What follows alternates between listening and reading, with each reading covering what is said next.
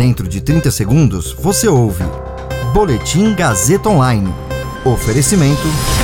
Se você tem muito o que dizer e quer escolher uma profissão para dar voz às suas ideias, a Faculdade Casper Libero é o seu lugar. Jornalismo, publicidade e propaganda, relações públicas, rádio, TV e internet. Todas as possibilidades abertas. Acesse casperlibero.edu.br e conheça as infinitas rotas que o mundo da comunicação oferece.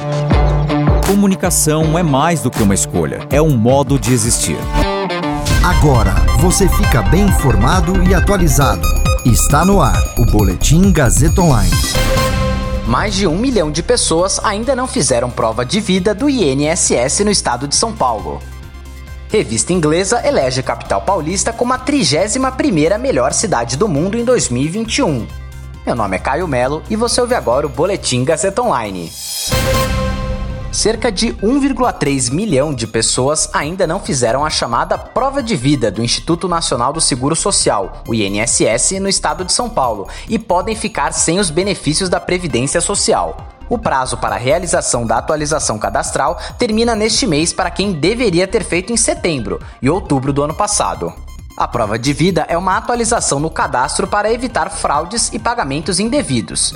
Quem recebe aposentadoria, pensão ou qualquer outro benefício da Previdência Social há mais de um ano precisa fazer a prova de vida enquanto for beneficiário. Quem deveria ter feito o recadastramento em setembro e outubro de 2020 tem até o fim deste mês para atualizar o cadastro e quem tinha como prazo novembro e dezembro do ano passado pode fazer até o mês que vem. Por conta da pandemia, a prova de vida deixou de ser obrigatória em março de 2020, mas voltou a ser exigida em junho deste ano. A revista inglesa Time Out descreveu São Paulo como uma cidade em estado constante de fluxo e uma das mais dinâmicas do mundo, onde, apesar da pandemia, as mudanças não param.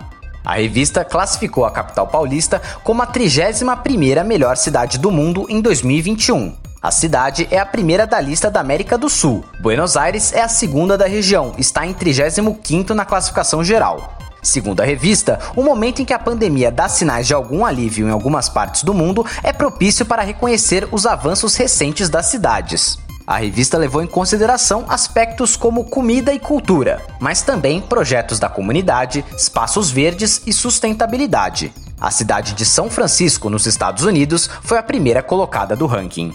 Esse boletim contou com suporte técnico de Agnoel Santiago, supervisão técnica de Roberto Vilela. Coordenação: Renato Tavares. Direção da Faculdade Casper Liber e Gazeta Online, Wellington Andrade. Você ouviu Boletim Gazeta Online. Para saber mais, acesse radiogazetaonline.com.br.